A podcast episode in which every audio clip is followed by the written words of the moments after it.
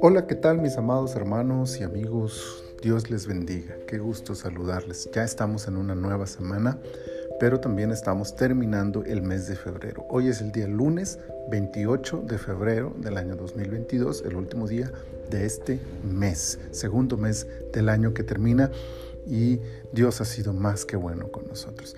Estamos en la temporada 14, este es el episodio 7 de nuestro devocional En su reposo. Segundo libro de Samuel, capítulo 7, que por cierto les recuerdo y les recomiendo leer todo el capítulo.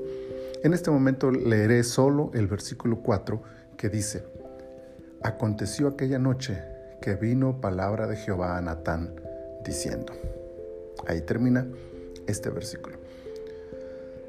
Natán era profeta de Dios y consejero del rey. En ese doble carácter participaba de los asuntos del reino.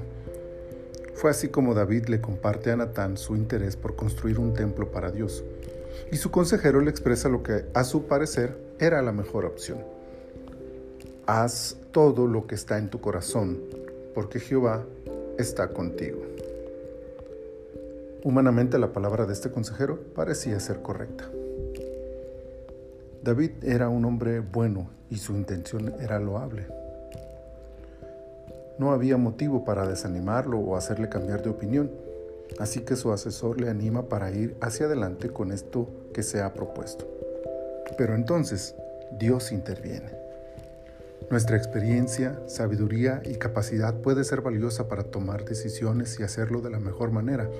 Incluso tales decisiones pueden ser sanas y bien intencionadas. Sin embargo, Dios aún puede cambiar nuestra perspectiva.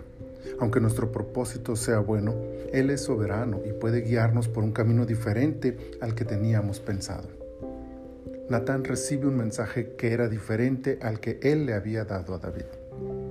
Desde ese momento podemos distinguir la madurez de aquel hombre al aceptar que tendría que decirle a David, lo siento, el consejo que yo te di no es el que lo que Dios quiere que hagas debió ser difícil aceptar que sus palabras, aunque bien intencionadas, no eran la voluntad de Dios.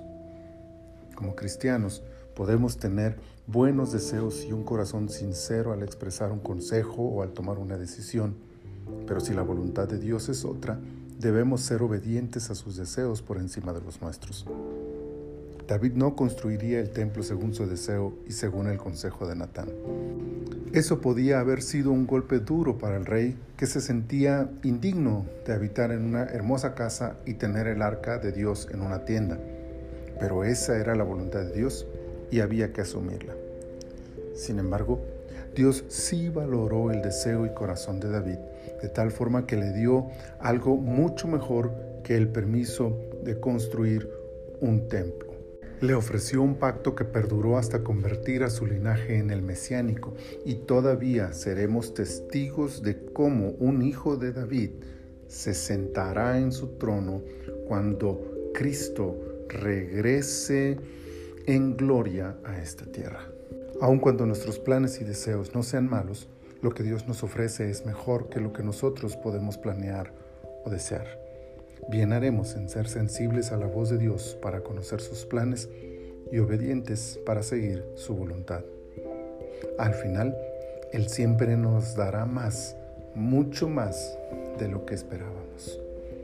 Padre, muchas gracias por esta palabra, muchas gracias por esta mañana, porque nos has guardado, nos has bendecido, nos has cuidado y hoy podemos tener este momento para meditar en ella y recibir una edificación en nuestro corazón. Gracias Señor, ayúdanos a ser sensibles a tu voz y a ser obedientes a tu voluntad, porque ahí Señor está la bendición que tú tienes reservada para nosotros. Te adoramos Señor con todo nuestro corazón, te bendecimos, te damos gloria y honra porque tú la mereces. Por Cristo Jesús nuestro Señor. Amén. Amén. Que tengan un día y una semana llenos de la bendición del Señor.